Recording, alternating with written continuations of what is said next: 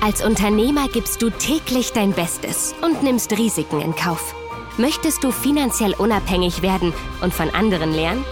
Der Erfolgreich-Podcast von Wirtschaftsberater und Finanzexperte Sven Lorenz bietet dir interessante Sichtweisen und Lösungsansätze mit erfolgreichen Unternehmern als Gäste. Hol dir Impulse für dein Business und profitiere von deren Erfahrungen. Viel Vergnügen mit der aktuellen Folge. Herzlich willkommen zu einer neuen Interviewfolge hier im Erfolgreich Podcast. Mein Name ist Sven Lorenz und ich habe euch heute einen sehr, sehr spannenden Gast eingeladen, der, ich muss das mal so vorweg schicken, Weltmeister ist und der auch Weltmeister gemacht hat. Aber in welchem Bereich er sich mit dieser, mit diesen Erfolgen hervorgetan hat, darüber sprechen wir jetzt wahrscheinlich auch ein bisschen intensiver hier im Podcast. Insofern zunächst erstmal herzlich willkommen, lieber Niklas Timmermann. Moin aus Osnabrück. Moin zurück nach Osnabrück. Sagt man Moin also grundsätzlich auch bei euch den ganzen Tag über? Ich kenne ja. das nur aus Hamburg bisher. Ja? Ich glaube, wir sind noch genau an der Moin-Grenze. Ähm, unter uns beginnt ja jetzt irgendwann NRW. Da ist es auf jeden Fall nicht mehr. Äh, aber hier ist auf jeden Fall noch sehr viel Moin. Ich habe äh, gestern mit meiner Freundin eine Mairad-Tour gemacht und äh, egal zu welcher Uhrzeit, wir waren mehrere Stunden unterwegs, immer Moin, wenn andere Radfahrer entgegenkommen Also ich würde sagen, Osnabrück auf jeden Fall noch mit drin. Immer noch. Naja, gut, dann geht das Moin raus nach Osnabrück. Lieber Niklas, jetzt habe ich schon gesagt, du bist Weltmeister. Aber ähm, wo das herkommt, was du da eigentlich an Weltmeistertitel für dich eingesammelt hast und ähm, wie das alles auch dein Business beeinflusst hat, darüber sprechen wir jetzt gleich. Und deswegen meine erste Bitte an dich. Mhm. Viele von meinen Hörern werden vielleicht jetzt noch keine Beziehung zu dir haben. Kannst du uns mal ein kleines bisschen was über dich erzählen? Wo kommst du her? Was ist so deine, deine kurze Vita und ähm, sozusagen, was bist du heute? Was machst du heute? Yes, das kriege ich hin. Also, ich habe 2003 ähm, angefangen, mich sehr stark äh, damit auseinanderzusetzen, dass ein Schulfreund von mir immer besser darin war, äh, in Computerspielen zu reüssieren als ich. Ähm, er hat mich immer besiegt äh, war sehr unglücklich für mich und da habe ich mir gedacht, das kann so nicht weitergehen. Äh, hat hm. dann im Endeffekt dazu geführt, dass ich mich sehr stark mit dem Spiel Need for Speed befasst habe, was wir beide sehr leidenschaftlich gespielt haben. Und ähm, irgendwann habe ich ihn dann besiegt. Äh, das hat dann aber nicht aufgehört mit dem Gefühl, da gibt es ja vielleicht noch wen, der schneller ist. Also habe ich mich äh, damals in der ESL, das ist die größte Liga in diesem Bereich, die Electronic Sports League, angemeldet und habe gedacht, gucke ich mal, wie weit ich komme. Aus gucke ich mal, wie weit ich komme, ist dann erst äh, ein zweiter Platz bei der deutschen Meisterschaft in dem Jahr äh, 2004 geworden und damit auch gleichzeitig ähm, ein Ticket zur Weltmeisterschaft äh, in San Francisco. Dort habe ich dann mitgespielt und äh, irgendwann war ich dann im Finale und wusste gar nicht so genau, wie mir geschah und hatte eigentlich schon die schwersten Gegner Gott sei Dank besiegt, weil der eine Teil des Turnierbaums relativ trivial war. Ich war leider in dem anderen und konnte dann sehr ungefährdet gegen einen Südkoreaner damals äh, das Finale gewinnen und kam dann mit 16 als Weltmeister nach Hause und ähm, da hat das alles so mehr oder weniger seinen Anfang genommen, dass ich mich in diesem Umfeld ähm, professionelles Videospielen, heute als E-Sport bekannt, damals war es Pro Gaming, bewegt habe.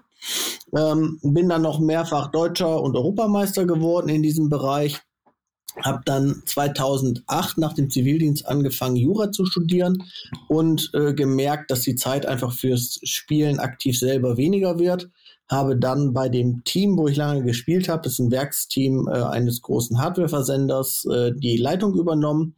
Und ähm, dort sind wir dann eben auch nochmal mit dem von mir ausgewählten und geführten Counter-Strike-Team in Paris überraschend äh, Weltmeister geworden ja, habe dann irgendwann mir überlegt, okay, ähm, werde ich jetzt Rechtsanwalt oder nicht äh, oder Richter oder ähnliches, habe aber festgestellt, dass auch wenn Jura durchaus äh, was war, was ich gut verstanden habe, was immer gut funktioniert hat, nicht die Passion ist und habe mich dann einfach 2016 selbstständig gemacht. Ähm, okay. Also lass uns noch mal ganz kurz zurückgehen. E-Sports. Genau. Ähm, das ist ja etwas, ähm, ich habe mal eine ganze Zeit lang ähm, mit Sponsors zu tun gehabt. Das ist ja praktisch ähm, ein Unternehmen, was sich mit dem Thema Sportmarketing maßgeblich auseinandersetzt, mhm. Ähm, wo auch aus den Gesprächen damals mit dem dortigen Geschäftsführer für mich das Thema E-Sports überhaupt erstmal ein bisschen präsenter wurde. Mhm. Und heute ist es ja, ich sag mal, eine, eine, eine, eine Möglichkeit, Sport zu treiben oder also was heißt Sport zu treiben, aber zumindest sportlich aktiv zu sein, ohne dass du dich körperlich wirklich bewegen musst. Ja, also in den meisten Fällen. Ähm, dieses, dieses ganze Thema ist ja ein Multimilliarden-Business geworden mittlerweile mit Werbeverträgen und allem, was dazugehört. Mhm. Würdest du sagen, dass diese ganze E-Sports-Welt ähm, auch einfach auf eine ganze Generation Einfluss genommen hat? Ich würde sagen, das Thema Gaming ist eher das Bestimmende, weil wenn wir mal schauen, so, ähm, also E-Sport wird halt von vielen als, als äh, Überbegriff genutzt. Ähm, Im Endeffekt ist es aber eigentlich das Gaming, was so der Goliath ist. Äh, nur um das mal in Relation zu stellen, in, der mhm. Export in Deutschland macht 120 Millionen Euro Umsatz. Das ist jetzt äh, nicht so fürchterlich viel. Gaming hat letztes Jahr in Deutschland 10 Milliarden Umsatz gemacht und ist damit die größte Entertainment-Industrie, so groß wie äh, Film und Musik zusammen. Das heißt, äh, der Gaming-Bereich ist der eigentliche Riese, über den wir reden. E-Sport wird nur deutlich mehr kommuniziert, weil es einfach nicht so dezentral ist, weil es greifbarer ist und vielfach den klassischen Sportmechanismen folgt und damit auch für ähm, Unternehmungen im Sport wie Vereine oder eben Sponsors, die äh, ja mehr oder weniger eine Plattform sind in diesem Bereich, äh, ja deutlich besser greifbar sind. Okay. Ähm, aber wenn du sagst, Gaming ist ja ein, ein, ein Multimilliardenmarkt, also das ist der Goliath, wie du es gerade beschrieben hast. Ähm, woraus lassen sich eigentlich, woraus lässt sich diese Leidenschaft dafür ableiten? Ist es einfach nur das Thema, ich sag mal, ja, heute gibt es die technischen Ressourcen dafür, die Spiele werden anspruchsvoller, die Grafiken sind interessanter, äh, Menschen haben einfach viel mehr Spaß dabei, sich in virtuellen Welten zu bewegen. Oder hat das noch einen anderen Effekt, diese, diese ganze Welt des Gamings? Also ich glaube, ähm, es gibt sehr viele Arten zu spielen. Und äh, wir haben in Deutschland statistisch gesehen, jeden, jede dritte Person spielt. Ähm, gleichwohl äh, ist die Faszination ganz unterschiedlich ausgeprägt. Also es gibt Menschen, die spielen einfach nur zehn Minuten auf dem Weg in der S-Bahn äh, Candy Crush. Das fällt theoretisch unter Gaming, hat aber nichts gemein mit dem Gamer, mit äh, dem wir normalerweise interagieren. Menschen, die eine Gamescom zum Beispiel besuchen oder ähm, eine Kaktus in Leipzig oder ähnliches. Ähm, wenn wir über Gamer reden, dann reden wir tatsächlich über Menschen, die so ein bisschen in diesen ganzen Twitch, Gaming, äh, Entertainment-Kosmos eintauchen, häufig auch mit äh, gewissem Fokus auf ein Spiel, äh, dass sie dann auch gerne halb professionell oder zumindest mal ambitioniert spielen.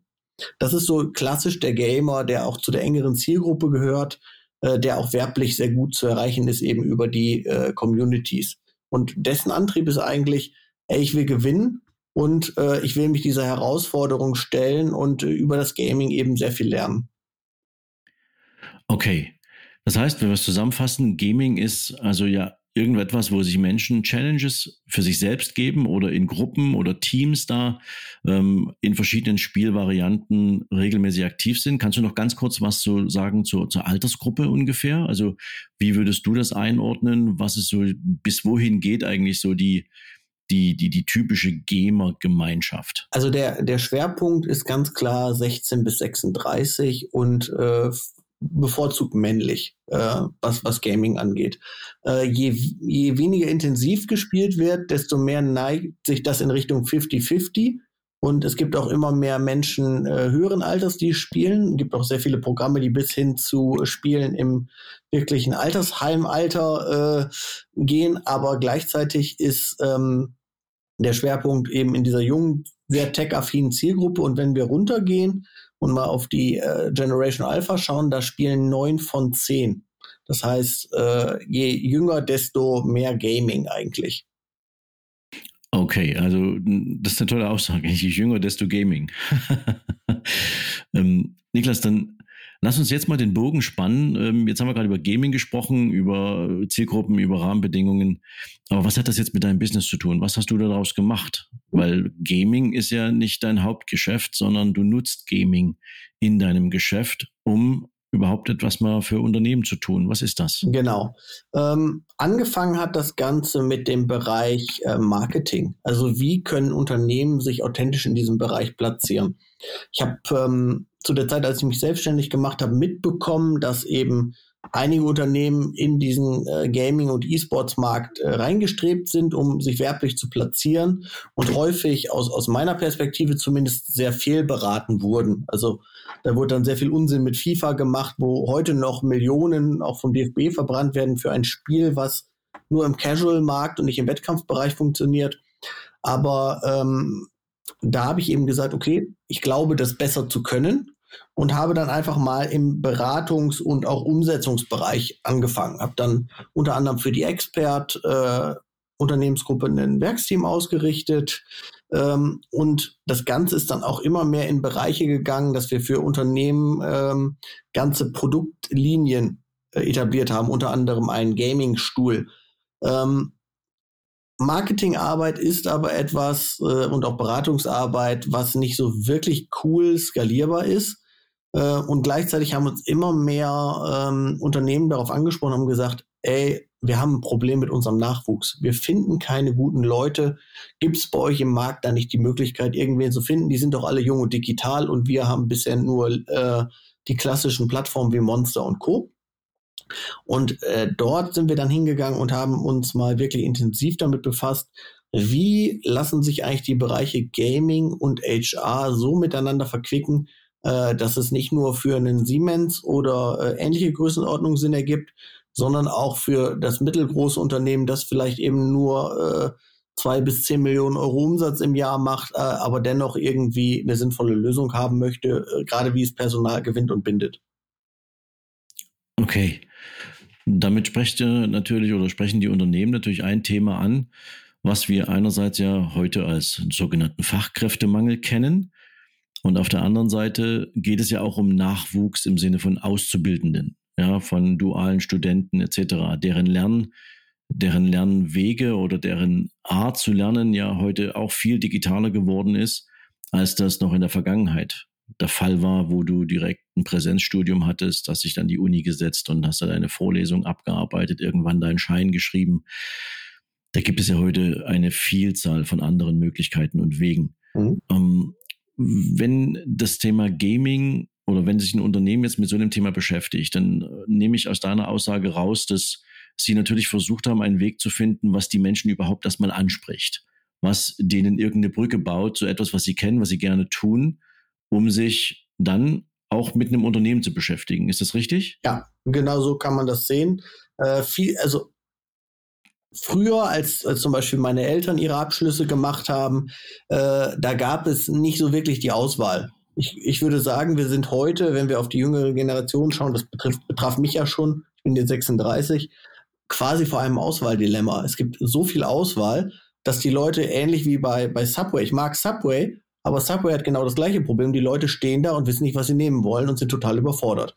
Und ich glaube, mhm. das ist auch bei vielen jungen Menschen der Fall, äh, weil sie eben mit einer Vielzahl an Informationen und Angeboten äh, übersättigt werden und dann nicht genau wissen, was mache ich jetzt eigentlich? Äh, werde ich jetzt Industrieschlosser oder studiere ich etwas oder äh, gehe ich in eine ganz andere Richtung? Ähm, und ähm, dort ist es eben so, dass äh, aus, aus unserer Beobachtung noch sehr wenig Unternehmen das Potenzial nutzen, sich in den Vordergrund zu spielen. Also lange Zeit war es so, Arbeitgebermarkt, die äh, jungen Menschen bewerben sich beim Unternehmen und kommen einfach nach. Das galt gefühlt wie so ein Naturgesetz und jetzt dreht sich das Ganze um und super viele Unternehmen haben einfach noch nicht verstanden, wie sie darauf reagieren und dass sie sich eigentlich bei den jungen Menschen anbiedern müssen. Und Gaming ist eben die Brücke, wo man sagen kann, ähm, gerade in der jüngeren Zielgruppe und gerade bei Männern ist das sehr konsensfähig und führt eben dazu, dass wenn ich über gamifizierte Maßnahmen mich mal in den Vordergrund spiele,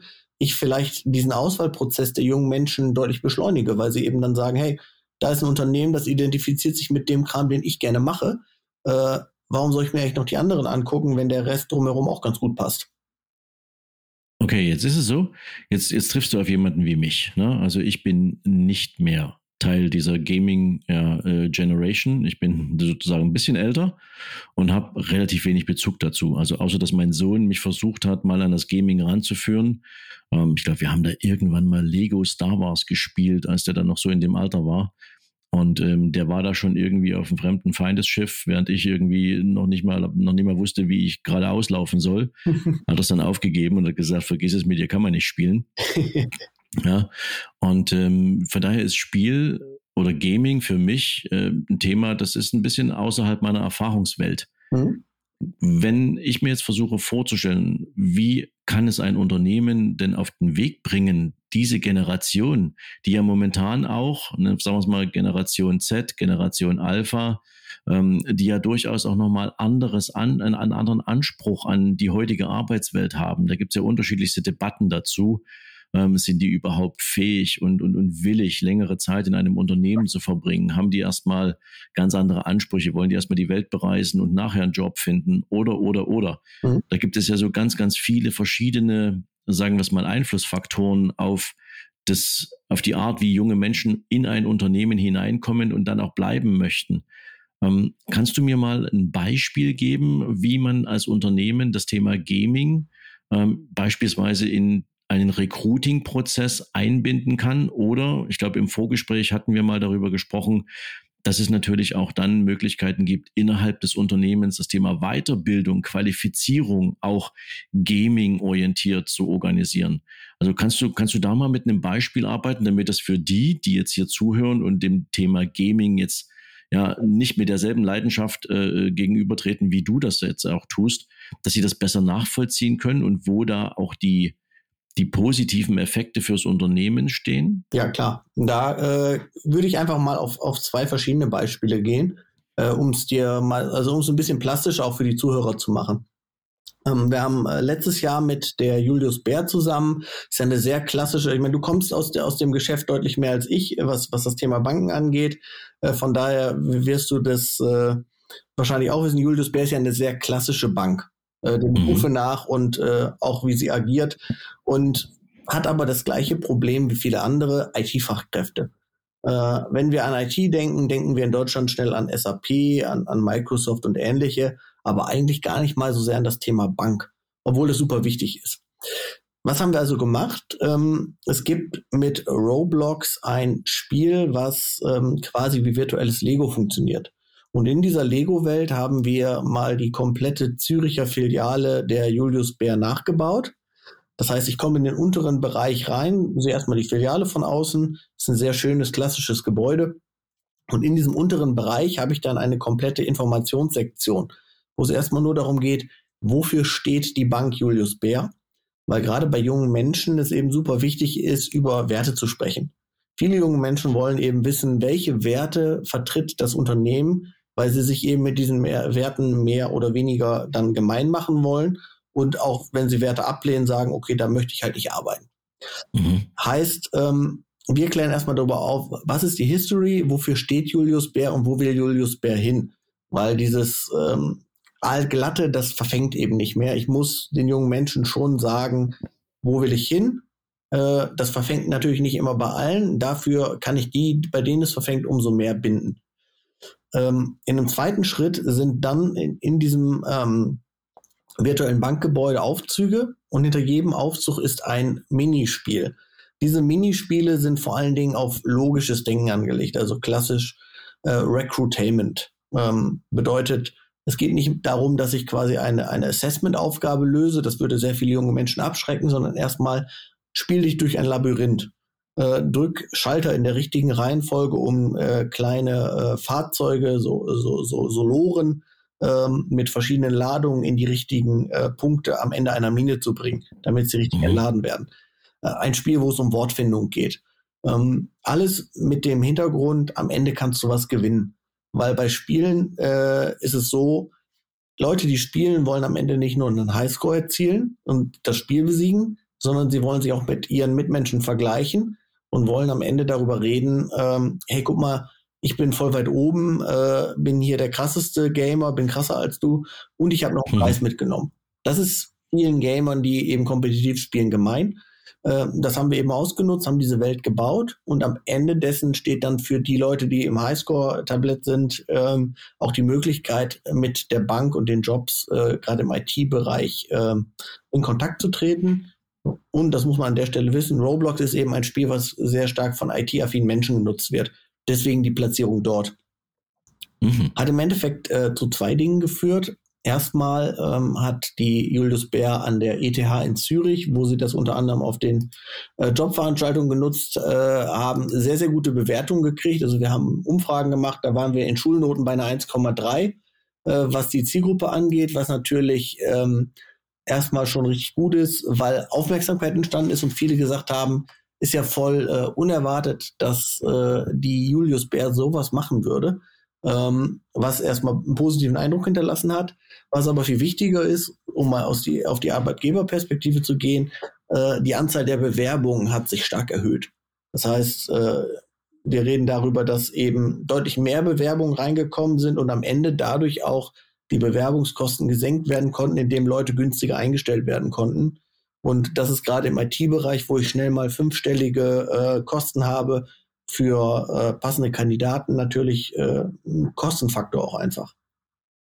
Okay, aber jetzt, jetzt direkt nochmal gefragt, die, das Spiel selbst, also dieser, dieser Gamification-Ansatz, mhm. der hat zunächst erstmal dafür, da, da, dazu geführt, dass Menschen sich mit Julius Bär beschäftigt haben, dass sie dieses Spiel gespielt haben aber der, der Recruiting-Funnel oder das, was dahinter stand, hat nicht automatisch dazu geführt, dass die dann ein Jobangebot bekommen haben, sondern das war die Eingangstür, um nachher die Entscheidung zu treffen, will ich äh, bei Julius Bär gern eine Bewerbung abgeben. Genau. Das ist, okay. äh, du kannst äh, den Funnel nicht komplett zu Ende bauen. Ähm, zumindest haben wir noch keinen Weg gefunden. Also ich will nicht ausschließen, dass das jemand kann. Wir können es nicht. Ähm, einfach weil es sehr, sehr schwierig ist in dieser Zielgruppe, das haben wir auch bei allen werblichen Maßnahmen festgestellt, äh, fordernd reinzugehen.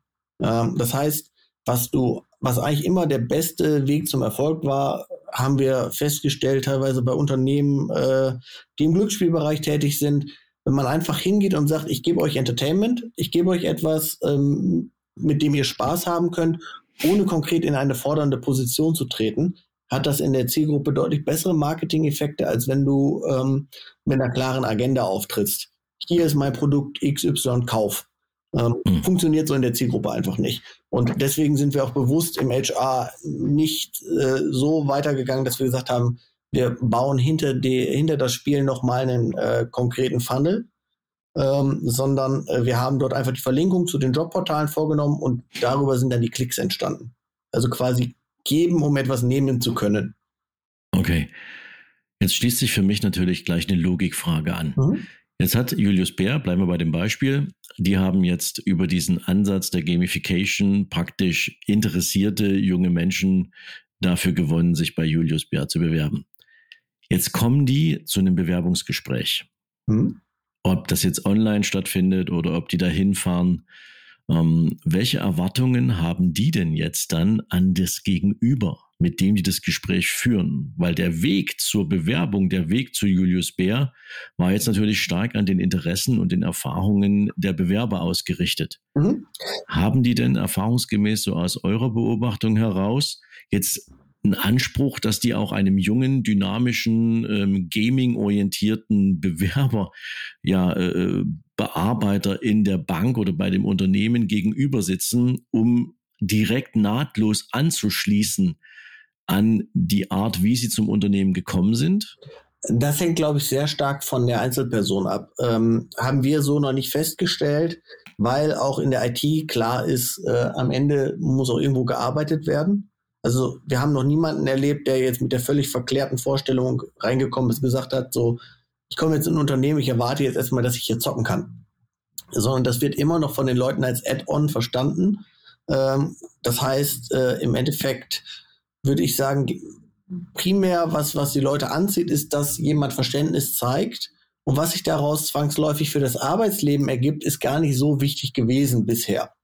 Mhm. Ähm, ich könnte noch mal ein anderes Beispiel reingehen. Wir haben ähm, mit, mit äh, einem lokalen Energieversorger zum Beispiel ein, ein Werksteam dann eingerichtet, wo Azubis spielen. Und das hat tatsächlich dazu geführt, dass auch äh, Menschen äh, gewechselt sind, äh, weil sie festgestellt haben, da wird mehr für mein Hobby getan. Das heißt, es gibt auch diesen Weg äh, um das Ganze zu machen. Und wir haben in einem anderen Unternehmen festgestellt, wo wir die Fortbildungsmaßnahmen gamifiziert haben. Klammer auf, das geht natürlich nicht in jedem Bereich, sondern das geht halt nur in vielen Bereichen, wo Wissen abgefragt werden muss.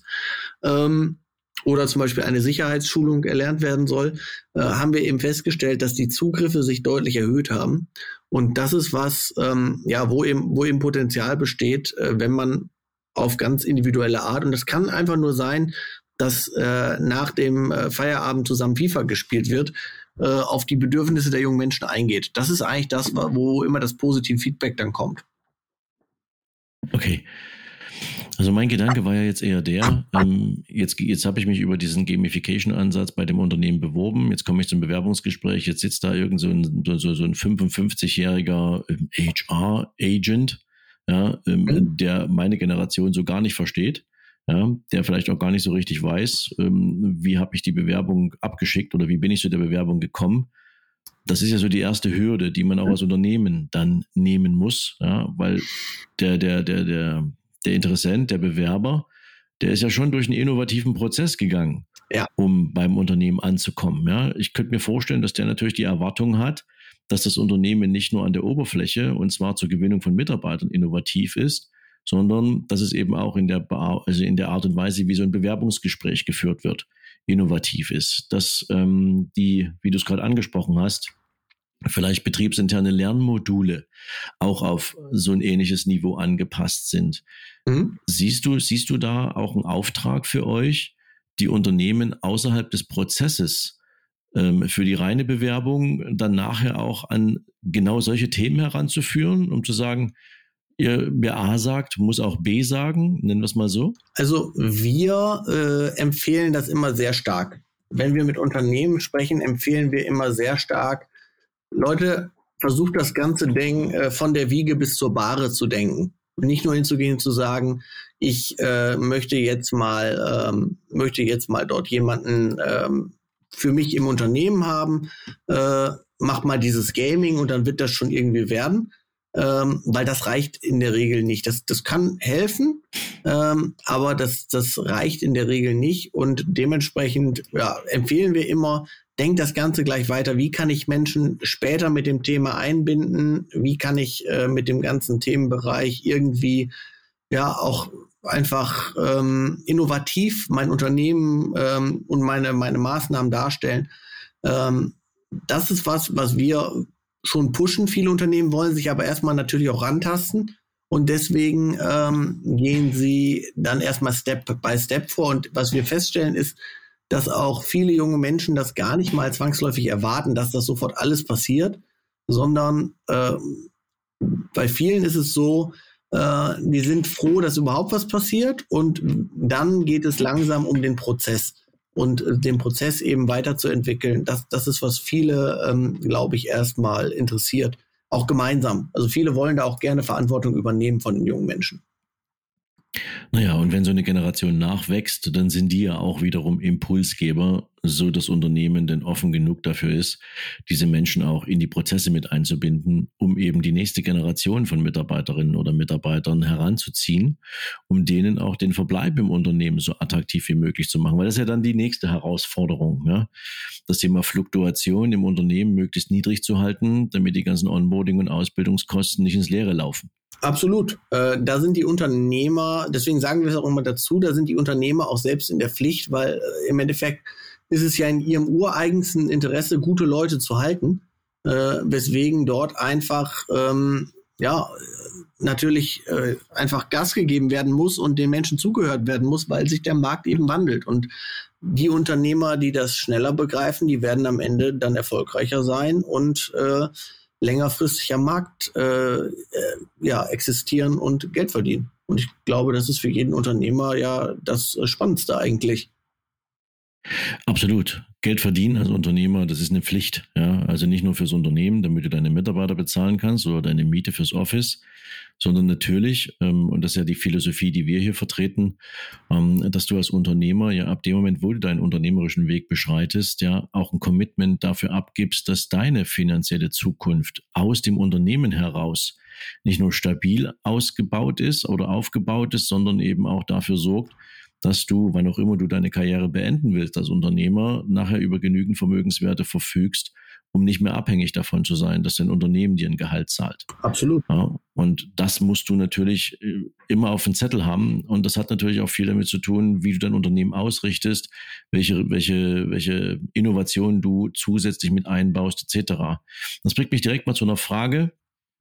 Wenn du jetzt gerade beschrieben hast, dass es natürlich ich will mal so sagen, äh, ja noch ein sehr junger Pfad ist, den ihr beschritten habt. Mhm. Wo siehst du denn aktuell so in der Arbeit mit Kunden oder in der Gewinnung von Kunden oder auch in der, in der Entwicklung eurer Lösungen ähm, die größten Herausforderungen? Was, was beschäftigt euch da so aktuell primär aus den Erfahrungen mit euren Mandanten oder Kunden? Mhm. Ähm, bei uns ist es vielfach äh, das Verständnis. Also wir merken, ähm, viele Unternehmer sind halt schon, ja, ich sag mal, in der, in der Altersstufe meines Vaters, äh, das heißt um die 60 rum, die dann Entscheidungsträger sind und haben halt auch extrem wenig Touchpoints und dort muss erstmal Vertrauen aufgebaut werden. Äh, das ist einfach das, was, was uns aus der Unternehmersicht auch sehr verlangsamt mit, mit dem Produkt. Also wir sehen, dass das Produkt funktioniert. Ähm, gleichzeitig äh, die Transition von äh, großen Unternehmen zu kleineren Unternehmen ist etwas, wo wir merken, dass es aus unternehmerischer Sicht äh, noch ja, sehr viel Aufklärungsarbeit, sehr viel Gesprächen bedarf ähm, und auch der Aufbau von Vertrauen natürlich, um an diesen Punkt zu kommen, äh, wo Unternehmen da eben das Spiel mitspielen. Okay, naja, das ist natürlich ja, den, den, den Unternehmer selber erstmal ans, an die Materie ranführen und vor allen Dingen wahrscheinlich auch den Nutzen zu erzeugen. Ähm, was kann das am Ende für dich bringen? Weil natürlich, und das ist ja bei vielen Unternehmern auch ein Thema, jede neue, jede neue Innovation, die man im Unternehmen einbaut, das ist ja einerseits eine Investition in Kapital, die du natürlich wohl überlegen musst. Und nachher musst du diesen Prozess ja auch bis zu Ende durchziehen. Ne? Du willst ja nicht einfach sagen, wir haben es mal probiert und dann äh, wird das abgeschrieben und fertig, sondern du willst ja ergebnisorientiert mit so einem Thema arbeiten. Und ich kann mir gut vorstellen, dass da die ein oder andere Hürde, insbesondere bei Menschen, die das noch nie vorher so präsent hatten, ähm, dass da eine, eine Menge Aufbauarbeit erforderlich ist. Absolut. Das ist, ist ja wie in, in, vielen Bereichen, äh, wo ich eben darüber reden muss, was, äh, was äh, ist überhaupt mein Angebot, was macht mein Angebot so interessant für dich jetzt, lieber Unternehmer. Und ich glaube, es muss auch eben das Umdenken im Bereich HR stattfinden, weil viele Unternehmer noch nicht gewöhnt sind, dafür Geld ausgeben zu müssen. Und ich glaube, das ist eine, eine Geschichte, die, die kommt jetzt über die Zeit. Und ähm, dort werden Unternehmer eben feststellen müssen, gutes HR kostet halt Geld, weil wenn ich nicht eine der drei Love-Brands bin, die am Markt so rumlaufen, wo jeder hin will, äh, sondern sagen wir mal, ich sitze auf der Schwäbischen Alb, das heißt, ich habe ich hab den äh, Großraum Stuttgart über mir, ich habe äh, Ludwigshafen und Co. unter mir, ähm, dann bin ich irgendwo so hänge dazwischen und äh, kann mich entweder damit zufrieden geben, dass ich die Reste bekomme. Äh, die sind dann aber meistens nicht das, was ich brauche äh, oder ähm, ja, führen zu anderen Problemen. Oder ich muss eben mein Geld dafür ausgeben. Also irgendwo muss ich halt also davon wegkommen, als Unternehmer zu sagen, das fällt mir alles so zu. Also ich sag mal, im Gaming-Markt gerade ist es tatsächlich so, ist, glaube ich, mit der einzige äh, Arbeitgebermarkt. Äh, wenn du im Gaming eine Stelle ausschreibst, kannst du die Leute eigentlich aktuell aussuchen, weil viele dahin wollen. Ähm, aber in vielen anderen Bereichen ist das eben nicht der Fall und äh, da muss man halt einfach sich an der Realität orientieren und äh, nach selbiger agieren.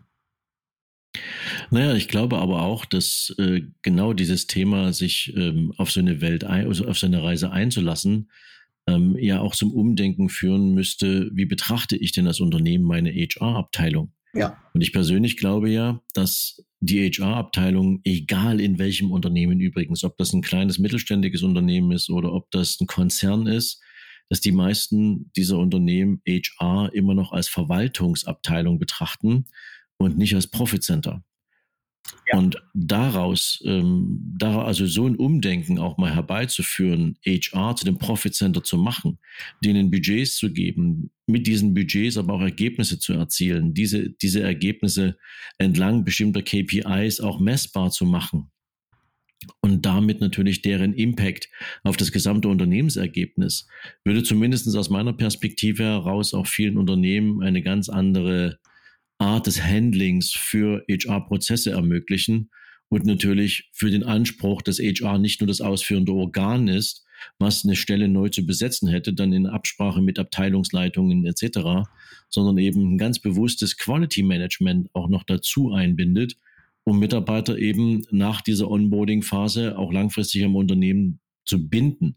Und das jetzt nicht nur über irgendwelche Benefits wie äh, mehr Gehalt oder äh, ein Fitnessstudio-Besuch oder sonst irgendwas. Obstkorb. Und ich glaube, da passiert eben noch zu wenig, glaube ich zumindestens, habe ich noch zu selten erlebt, dass HR-Abteilungen als echtes Profit-Center gelebt werden.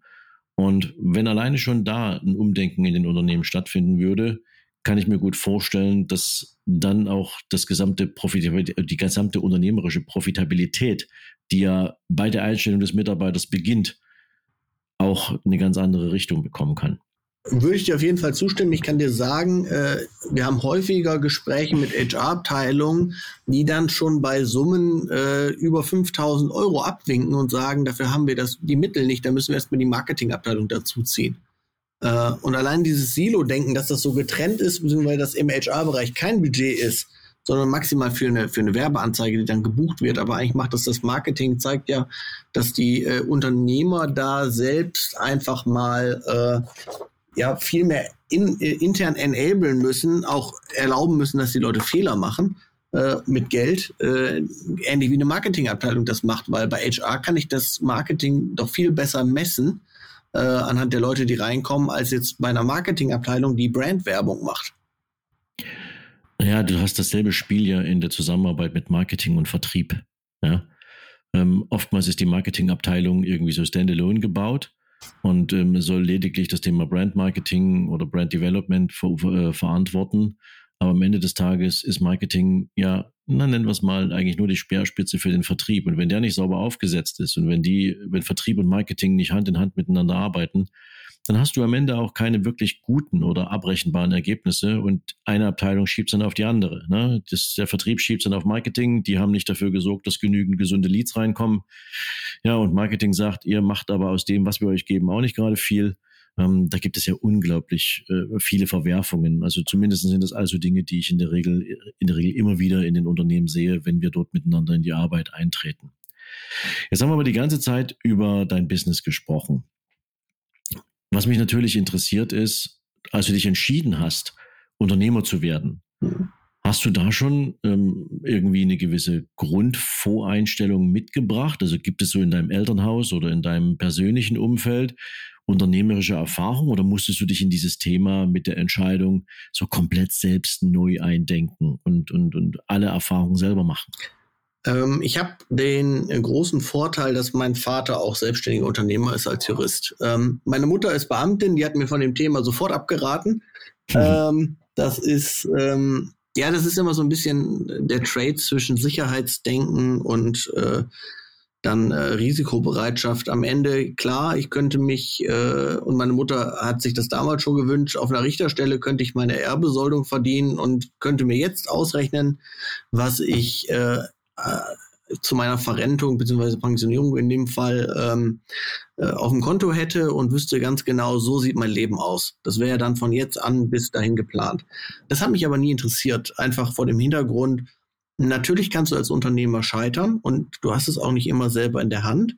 Andererseits ähm, ja, gibt es so viele schöne Verlockungen auf der Welt, äh, wo ich sage, äh, warum soll ich nicht mal versuchen, ob ich nicht äh, durch gute Arbeit dahin kommen kann, dass die auch was für mich sind. Und äh, da habe ich eben festgestellt, ähm, also einerseits hat mein Vater mir viel natürlich mit äh, Rat und Tat äh, helfen können und andererseits ähm, sind aber auch viele Sachen, ähm, die man selber als Erfahrung sammeln muss, weil das Geschäft als Rechtsanwalt bzw. Steuerberater ist natürlich nicht zu 100% vergleichbar mit dem, was ich jetzt mache. Das heißt, es geht viel darum, äh, über Menschen zu lernen, Menschen einschätzen zu lernen, zu lernen, wie verkaufe ich. Das sind alles Dinge, äh, ja, die muss man lernen äh, als Unternehmer. Die nimmt einem keine ab, auch wenn viele Kurse das suggerieren oder die klassische LinkedIn-Werbung, dass mein Business doch mal eben skaliert wird von irgendwem. Ähm, mhm. Am Ende muss man einfach, glaube ich, sich darauf einlassen, dass man als Unternehmer durchgehend lernt, äh, sich durchgehend auch in anderen Bereichen fortbilden muss. Thema Finanzen, äh, super wichtiges Thema. Äh, wie stehe ich eigentlich da in 20 Jahren, in 30 Jahren? Wie rechne ich mir aus, was ich jetzt verdienen muss, damit ich äh, dann und dann äh, nicht mehr arbeiten muss? Was ist als Unternehmer, äh, wenn das jetzt mal nicht so läuft? Was ist mein Plan B? Äh, all diese Sachen, da muss man sich mit beschäftigen und das nimmt einem keiner ab. Und ähm, ich finde das auch gut. Ähm, aber wir sind in Deutschland ja immer mehr gewohnt gefühlt, dass der Staat einem möglichst viel und fast alles abnimmt. Und äh, das ist ja erstmal dann als Unternehmer anders. Äh, dann nimmt einem keiner was ab. Und äh, wenn du dann äh, Fehler machst, dann kriegst du auch einen auf die Nuss. ähm, von daher, äh, ja, ist ein stetiger Lernprozess, äh, der aber auch Spaß macht. Also ich finde es super spannend, mich in Bereichen fortzubilden und halt Neues über Menschen und Dinge zu lernen. Hm. Jetzt hast du gerade so, so, so einen Spruch gebracht, ähm, der Staat hilft dir nicht. Ähm, momentan habe ich ja eher den Eindruck, der nimmt dir immer mehr weg. Ja, und ähm, ähm, du bist eben dann auch wieder in der Pflicht, dich mit den Themen zu beschäftigen. Also egal, was jetzt gerade in der gesamten politischen Landschaft diskutiert wird, ob das die Energiepolitik ist, ob das das private Eigenheim ist, ob das das Thema Heizung ist, äh, was auch immer da auf die Menschen zukommt. Aber nur wer es wirklich gewohnt ist, auch in Lösungen zu denken und auch Probleme als etwas zu betrachten, was nach einer Lösung ruft und dann auch gezielt daran zu gehen, der wird natürlich wesentlich besser Herr der Lage sein als das Schaf, was du sozusagen permanent über die, über die Weide scheuchst. Ja, also ich glaube, da haben Unternehmer ja in der Regel grundsätzlich wesentlich mehr Chancen, schneller in Problemlösungen einzutreten, weil sie es eben aus dem operativen Geschäft heraus oder in der Unternehmensentwicklung permanent gewohnt sind, ne, weil sie ansonsten auf der Stelle treten und sich gar nicht bewegen. Aber ich finde es toll, ähm, Niklas, dass du das auch nochmal angesprochen hast, dass es natürlich auch als Unternehmer wichtig ist, mir so ein finanzielles Zielfoto zu setzen und ähm, dann nachher zu überlegen, okay, wie komme ich denn dann dahin? Was, welchen Beitrag kann mein Unternehmen dazu leisten und wie muss mein Unternehmen eigentlich aufgestellt sein? Einerseits in der gesamten Landschaft meiner Produkte und Dienstleistungen, aber eben auch in den, in den Wachstumsschritten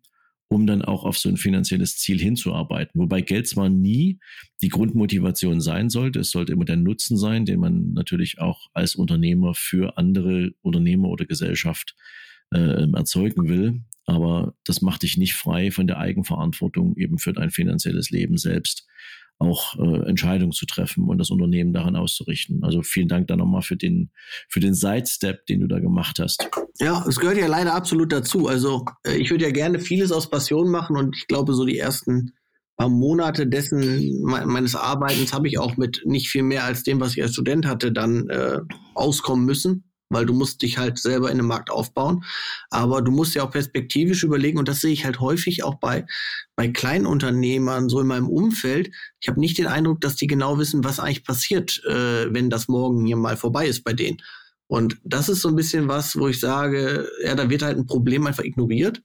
Aber irgendwann ist das, ist es zu spät. Und ähm, das ist nun mal als Unternehmer bist du anders abgesichert als als Arbeitnehmer. Als Arbeitnehmer ist, das, ist dir das Thema abgenommen. Äh, da hat der Staat dir dann äh, deine Rente äh, ausgezahlt jeden Monat und gut ist. Als Unternehmer bist du eben in der Pflicht. Und äh, ich habe mich äh, eben mit dem Thema Immobilien jetzt beschäftigt, um äh, dort abgesichert zu sein. Und andere machen das auf anderen Wegen. Ähm, aber viele machen halt auch gar nichts. Und das ist gerade für Unternehmer draußen ein Thema, wo ich sage, schwierig, äh, auch wenn Tagesgeschäft und so weiter ist alles völlig verständlich und nicht jedes Unternehmen läuft immer gut, aber äh, irgendwann muss ich auch für mich mal den Stecker ziehen und sagen, okay, wenn es jetzt mit meinem Unternehmen nicht läuft, dann bin ich vielleicht auch nicht Unternehmer und gehe lieber in ein Angestelltenverhältnis, weil ich ja auch mal an den späteren Zeitpunkt denken muss. Hm, absolut. Das hast du ja gerade schon gesagt, nicht in jedem Unternehmen läuft es immer super. Ähm, eine Frage, die ich natürlich auch immer gerne stelle, ist, gab es so in deiner naja, würde ich sagen, immer noch jungen unternehmerischen Karriere, denn mal so ein Moment, wo du gesagt hast, jetzt reicht's mir, jetzt schmeiße ich hin, jetzt habe ich überhaupt keine Lust mehr. Ähm, die Rahmenbedingungen sind einfach so unangenehm oder irgendein Geschäftspartner hat sich nicht fair verhalten. Also hast du mal so einen Moment, wo du wirklich gesagt hast, ähm, hier wird jetzt gerade meine unternehmerische Leidenschaft brutal auf die, auf die Probe gestellt. Und falls es das gegeben hat, was hat dir dabei geholfen, da drüber wegzugehen? Also ich habe das schon sicherlich zwei, drei Mal gehabt, dass diese Überlegungen aufgetreten sind. Äh, häufig natürlich in Verbindung mit Misserfolg oder äh, auch durch, durch, also wir haben, wir haben zum Beispiel mal ähm, vor oh, jetzt anderthalb Jahren ungefähr für Volvic einen äh, großen Charity-Stream gemacht. Und der erste Impuls ist natürlich, du hast dann einen Danone als großen Kunden und denkst dir, geil, jetzt bist du mal an einem Punkt, wo, wo die Dinge richtig gut laufen, freust dich total. Ähm, und dann hast du einen Tag, bevor das ganze Ding ablaufen soll, eine Gruppe von Influencern, die haben sich dann überlegt, ähm, ja, Volvic pumpt ja irgendwo Wasser ab und verkauft das, das finden wir doch nicht gut. Was ja dir hätte bekannt sein sollen, auch acht Wochen vorher, nachdem du diesen Vertrag unterschrieben hast, weil du wolltest das Geld dafür ja auch haben. Äh, mhm. Und ähm, du bist dann natürlich völlig machtlos in dem Moment weil die eine Seite streikt, der Kunde fragt dich natürlich, was ist los? Äh, als Jurist kommen mir dann die äh, ersten Fragen, ähm, ja, wie sieht denn das aus hier, Haftung, solche Themen, ne? also äh, sogar so, so relativ einfache Themen, ähm, mit denen du dich dann beschäftigst äh, und ja, ist am Ende nicht so schlimm gekommen, das heißt, die Zeit heilt dann auch so ein paar Wunden, aber gleichzeitig äh, in dem Moment fragst du dich dann halt echt, bin ich das? Will ich das machen? Ähm, oder nervt mich das jetzt alles zu sehr, weil jeder von uns hat dann diesen einen Freund, der auf irgendeiner super entspannten Stelle bei dem Unternehmen sitzt zu einem echt guten Satz und du denkst dir jedes Mal nur so, warum mache ich das nicht wie besagter Freund? So. Aber und der denkt sich wahrscheinlich, hätte ich nur so viel unternehmerische Freiheit und kann mich entscheiden, was ich tun will, genau. ähm, wie, wie Niklas, ja. Das ist ja immer so das Spiel, man will ja meistens das haben, was man nicht, was man gerade nicht hat. Genau. Ähm, aber spannend, ja. Also insbesondere so gerade so diese ganze Influencer-Szene, die du gerade angesprochen hast, naja, das ist halt ein sehr dynamischer Markt. Ne? Und ähm, jeder denkt da so ein bisschen an seine Reputation. Andererseits denken die meisten ans Portemonnaie. Und ähm, ich kenne mich da ein kleines bisschen aus in dieser Szene und mhm. ähm, muss ganz ehrlich sagen, oftmals ist es ja so, dass der Schein ähm, über den finanziellen nicht wirklich vorhandenen Erfolg hinwegtäuschen kann. Ähm, weil ich glaube, nur fünf Prozent aller nennen wir es mal so, Influencer weltweit können wirklich gut und auskömmlich von ihrer Tätigkeit als Influencer leben, ne? Ja, absolut. Also was ich halt, äh, ähm, was ich halt so sehe, ist, dass ähm, in diesem Bereich, und äh, du kommst ja auch aus dem Business, und äh, im, im Businessbereich ist es ja einfach so, äh, da wird von einem Unternehmer vor allen Dingen äh, Verantwortung erwartet, dass ich mich, wenn ich eine Entscheidung treffe, pro oder contra in eine Richtung, dass ich eine klare Linie fahre, dass ich mich an Verträge halte und sowas, äh, dass ich mir, und das gilt ja auch vielfach in unseren Medien, dass sich Medien ihrer Reichweite und damit Wirkmacht bewusst sind. Ähm, das klappt ja auch im, im äh, Kontext äh, Medien und Unternehmer häufig gut, nicht immer. Ähm, aber äh, bei den Influencern habe ich das Gefühl, äh, die wollen gerne das eine haben, äh, ohne das andere leisten zu müssen. Es gab jetzt gerade wieder ein gutes Beispiel. Elias N. ist so ein großer äh, Influencer im Bereich äh, Sportspiele und so weiter, hat jetzt so einen eigenen Fußballverein, alles cool. Und der hat sich halt hochgradig sexistisch geäußert. Also er macht halt Bilder oben ohne und sagt, ja, das ist jetzt so, die lade ich auf mein Insta und wenn man bei einer Frau die Unterhose auf irgendeinem Bild sieht, dann würde sie sich hurig verhalten. So, gab natürlich einen großen Aufschrei. Ähm, diese Leute sind sich halt nicht dessen bewusst, was sie damit auch einfach gesellschaftlich auslösen können, äh, jetzt mal unabhängig vom Thema, mit, mit ihrer Art und ihrem Verhalten. Und ähm, wenn ich das eine unbedingt haben will, nämlich diese Reichweite und die damit entstehenden wirtschaftlichen Vorteile, muss ich mir dessen, dass ich als äh, Geschäftspartner äh, funktioniere, dass ich aber auch als Person, die eine Verantwortung hat, diese Verantwortung wahrnehme, dessen muss man sich dann gewahr sein. Und das ist, was mir halt sehr stark fehlt und was unsere Arbeit dann auch einfach unangenehm macht, weil als Agentur bist du am Ende immer der, der dann ja mit dem Kunden das ausklamüsern muss. Im Zweifelsfall werden dann Verträge nicht verlängert. Mitarbeiter werden gekündigt ähm, und äh, stehst dann doof da. Und für den geht das Leben weiter. Und das, das ist dann so, das sind dann diese Momente, wo es sich dann auch wirklich unfair einfach anfühlt äh, und ähm, die einen dann wirklich unglücklich machen.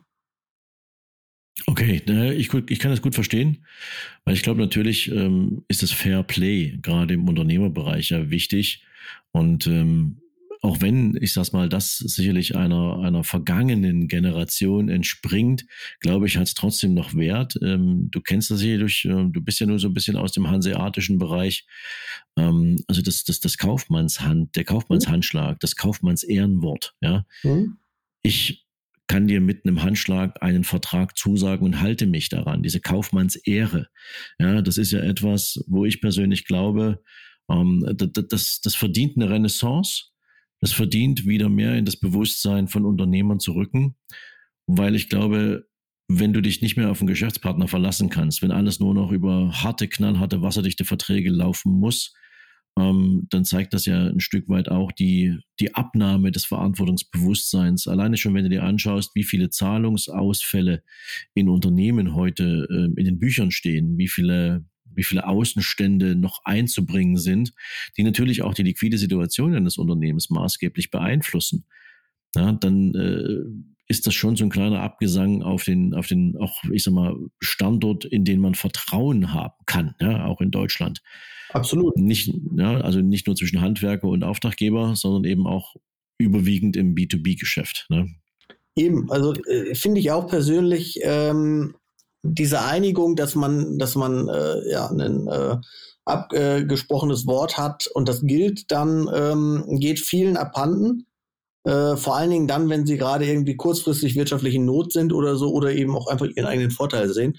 Und ähm, das hat auch bei uns dazu geführt, eben wasserdichte Verträge zu machen. Und damit kannst du natürlich dann auch wieder anderen Leuten vor den Kopf stoßen, weil du hast dann äh, Leute, mit denen du vertrauensvolles Verhältnis hast, legst den Vertrag vor und die sagen, dann auch gefühlt zurecht zu mir, Niklas, sag mal, wir kennen uns so ewig, was ist denn das für ein Vertrag jetzt? Mhm. Äh, und das ist, ist einfach super ätzend, aber es ist halt ein faules Ei, macht da den Brei dann mal schnell halt eben äh, madig. Schön gesagt. Okay. Ähm, wir nähern uns langsam so ein bisschen dem Ende der, der, unser, unseres, unseres Gesprächs. Ähm, ich habe aber noch so eine wichtige Frage offen und dann würde ich mit dir so in meine, in meine Shortcuts gehen. Aber die Frage, die ich, die mich natürlich beschäftigt, wenn du als Innovationsträger und Innovationsgeber mit Unternehmen im Gespräch bist, dann gehe ich davon aus, dass natürlich auch in deinem Unternehmen permanent so dieses wie können wir uns besser machen, wie können wir uns weiterentwickeln, wie können wir uns schlanker gestalten oder vielleicht auch vom Workflow her optimaler aufstellen. Ähm, und viele Unternehmen, die setzen ja mehr und mehr auch auf Strukturen und Systeme, mit denen sie ihre Unternehmen führen und ähm, ja, ich sag mal auch produktiv gestalten. Was sind so deine Highlights eigentlich in eurer Arbeit? Worauf bist du besonders stolz, wenn du sagen würdest, also das haben wir für uns so und so organisiert und das macht uns das Arbeitsleben oder das operative Geschäft leichter? Mhm. Also ich würde sagen, also erstmal als Agentur sind wir sehr loose aufgestellt von, von dem, wie wir agieren. Also ähm, unsere Mitarbeiter sitzen halt über Deutschland verteilt. Es gibt jetzt keine Kontrolle dessen, was halt eben die Arbeitszeit angeht, wie auch, wenn sie im Homeoffice sind, ähm, sondern eine reine Leistungskontrolle und das funktioniert sehr gut, muss ich sagen. Äh, sind wir sehr stolz darauf, dass wir das so hinbekommen haben und dass wir eben ähm, sehr gute Prozesse gefunden haben, äh, was so unseren eigenen Funnel angeht. Äh, das beginnt von, ähm, wie gehen wir in die Kundenakquise, mit was, äh, was sind unsere Tools, um überhaupt Kunden zu akquirieren.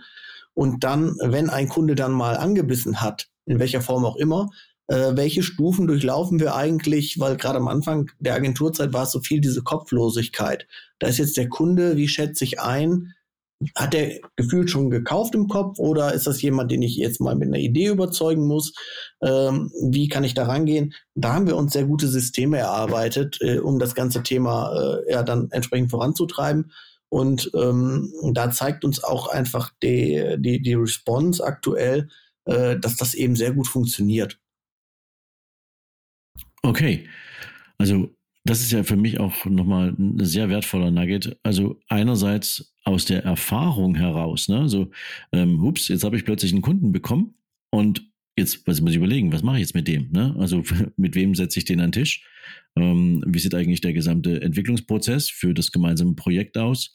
Ähm, wo soll das hinführen? Wie viel Budget hat der? Ne? Also wenn du da einen guten Prozess aufgebaut hast, dann führt das ja in der Regel auch dazu, dass du direkt ohne große Umschweife oder große, großen Zeitverzug oder Komplikationen direkt in die operative Arbeit einsteigen kannst.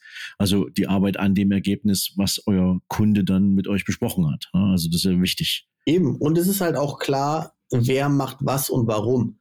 Das ist, glaube ich, das, das äh, Wichtigste, weil ähm, äh, wir haben das häufiger gehabt, dass dann, äh, also um, um ein klassisches Problem zu nennen, mein Mitgesellschafter hat ein Telefonat gehabt, ähm, hat äh, mit einem Kunden gesprochen hat den Jungs dann ein Briefing gegeben.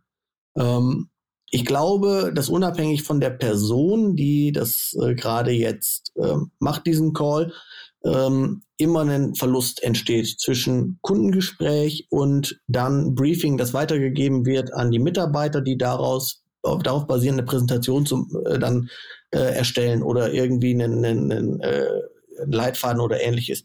Heißt, also ein bisschen wie stille Post. Ja. Genau, perfektes Beispiel von dir. Äh, stille Post führt ja im Prinzip auch dazu, dass eben Verluste da sind äh, von, äh, von Material. Das heißt, bei uns ganz klare Verantwortlichkeit, wer das Telefonat führt, macht die Präsentation, erstellt die Inhalte. Und wenn es nur die Inhalte sind, eine Präsentation hübsch zu machen, das kann bei uns im Zweifelsfall jeder.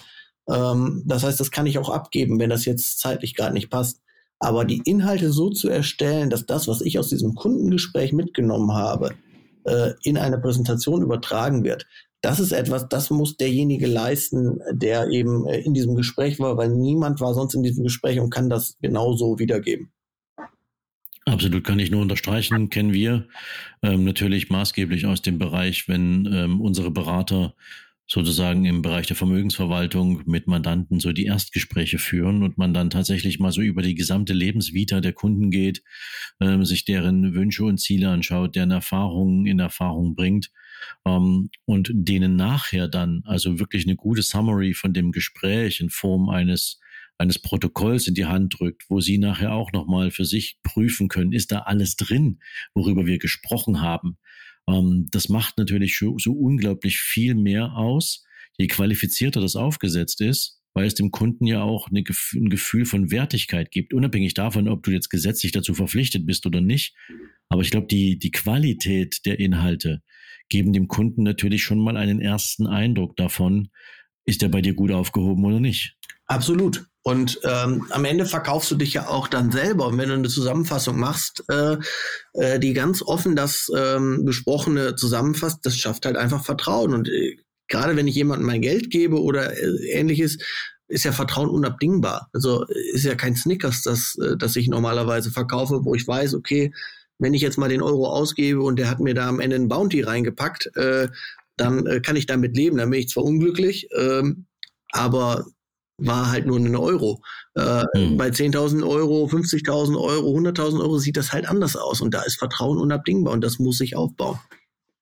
Absolut. Aber da sprechen wir hier ja sozusagen als Brüder im Geiste. Eine Sprache, ja. Also das geht dann alle raus. Ähm, haltet euch da gerne auch an ganz bestimmte Qualitätsstandards, die euch in der Anbahnung von Kundengesprächen oder eben auch in der Zusammenfassung der miteinander besprochenen Dinge, die dann auch ins Ergebnis einfließen sollen, ähm, dem Kunden ein maximales gutes Gefühl für Vertrauen geben. Niklas, wir sind sozusagen jetzt ähm, genau an der Schwelle, wo ich dir jetzt sieben Fragen stellen mhm. werde. Und äh, das sind sozusagen meine Short Shots. Das heißt also, ich frage dich jetzt einfach und du am besten so schnell wie du kannst. Ähm, am besten ein Wort oder nur ein Satz. Und ähm, dann schauen wir mal, was wir daraus machen. Bist du bereit? Yes. Okay, was ist deine größte Schwäche? Hm. Stolz. Oh, spannend, habe ich noch nie gehört hier in der Runde, ist super. Was würdest du definitiv nicht noch einmal machen? Ja, Gründen wäre gelogen. Ähm.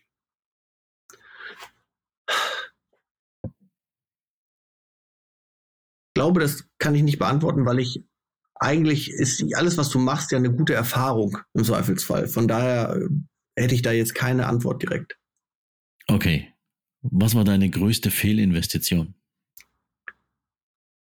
ein Holzrudergerät aus House of Cards während Corona.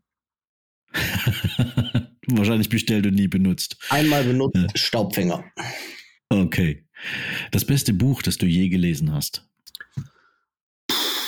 Oh, das ist, ist schwierig. Ähm, in letzter Zeit auf jeden Fall äh, äh von äh, Schranner, das Schranner-Konzept.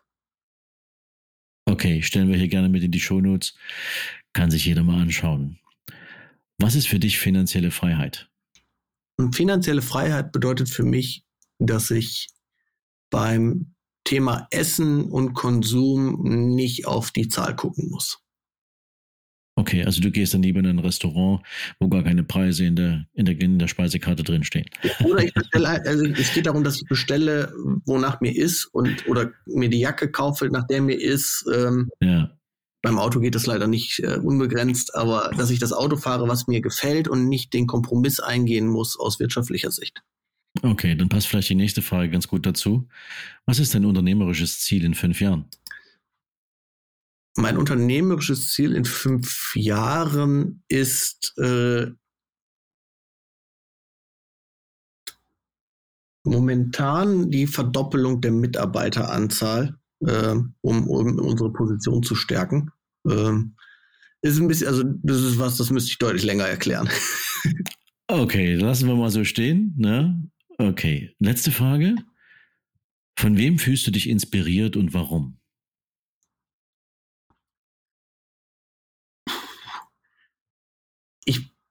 Bin, was das angeht, sehr inspirationsavers. Also ich lese sehr gerne sehr viel, merke mir aber keine Personen, versuche auch keinen Personenkult zu betreiben, weil ich finde, äh, dass äh, das schnell fehlleiten kann. Das heißt, ich versuche möglichst wie ein Schwamm Dinge aufzusaugen und dann als ähm, ja, und dann mir daraus ein Bild zu bauen und wenig äh, das auf eine Person zu beziehen oder irgendeinen Personenkult zu betreiben. Okay, das ist ja auch mal ein Statement. Ja? Finde ich gut. Dann kommen wir zum Schluss. Jetzt haben wir ja sehr intensiv über dein Business gesprochen und ähm, die Zuhörer können sich einen Eindruck davon vermitteln, was ihr in den letzten Jahren auf die Beine gestellt habt, aus welcher Motivation heraus ihr das tut, wie innovativ ihr seid und wie viel Freude du daran hast.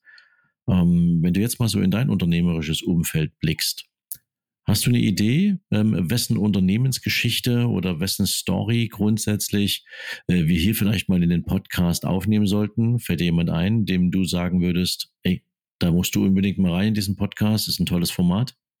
Also mein Mitgesellschaft würde, mein Mitgesellschafter Marc würde wahrscheinlich sehr gut bei euch reinpassen. Äh, Marc hat äh, einen kompletten Wandel gemacht Marc hat äh, ein Bekleidungsunternehmen gegründet, hat ähm, äh, Berufsmoden im, im äh, Zahnarztbereich gemacht, war da sehr erfolgreich, hat einen Exit gehabt und ist jetzt komplett umgeschwenkt auf, auf das ganze Gaming-Thema.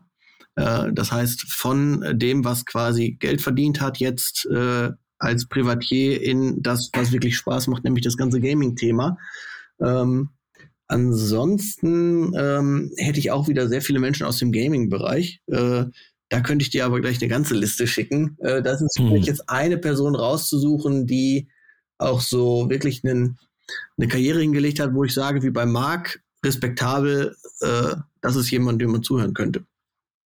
Okay, also wenn dir noch jemand einfällt, du weißt ja, wie du mich findest. Sehr gerne. Und dann ähm, kannst du mir natürlich gerne noch ein paar interessante Menschen vorstellen, deren Geschichte wir hier sinnvollerweise in meinem Podcast erzählen können. Das machen wir so. Lieber Niklas, wir sind jetzt tatsächlich am Ende. Ich bedanke mich jetzt zunächst erstmal ganz, ganz herzlich für deine Zeit und vor allen Dingen, wie offenherzig ähm, auch du ähm, so mit ganz klaren Statements und mit klaren Erfahrungen auch mal beschrieben hast, was die Herausforderungen eures Business sind, was die Herausforderungen eurer Kunden sind, wie ihr euch aufgestellt habt. Und äh, ich glaube, deine Vita ist auch nicht so ganz gewöhnlich, ähm, wie man die so klassischerweise kennt. Und insofern danke dafür, dass du uns wirklich so offen hier über dich und dein Business erzählt hast. Und natürlich hoffe ich für euch alle da draußen, dass diese Folge heute, dieses Gespräch euch an der einen oder anderen Stelle vielleicht auch nochmal einen Impuls gibt, worüber es sich nachzudenken lohnt in deinem Unternehmen oder zumindestens in Unternehmen, die du kennst. Und wenn dir das gefallen hat, dann lass uns natürlich gern eine Rezension da. Ähm, fünf Sterne sind uns natürlich am liebsten. Und ähm, ja, wenn du diese Podcast-Folge über die Wealth Academy gehört hast, dann nutzt die Gelegenheit und schreib uns natürlich auch gerne dort in die Kommentare rein, was dir dabei besonders gefallen hat, was du dir vielleicht für die Zukunft wünschst und ja, vielleicht hast du noch den einen oder anderen Tipp für uns. In diesem Sinne, Niklas, vielen Dank und euch jetzt da draußen einen großartigen Tag. Macht's gut. Ciao, ciao.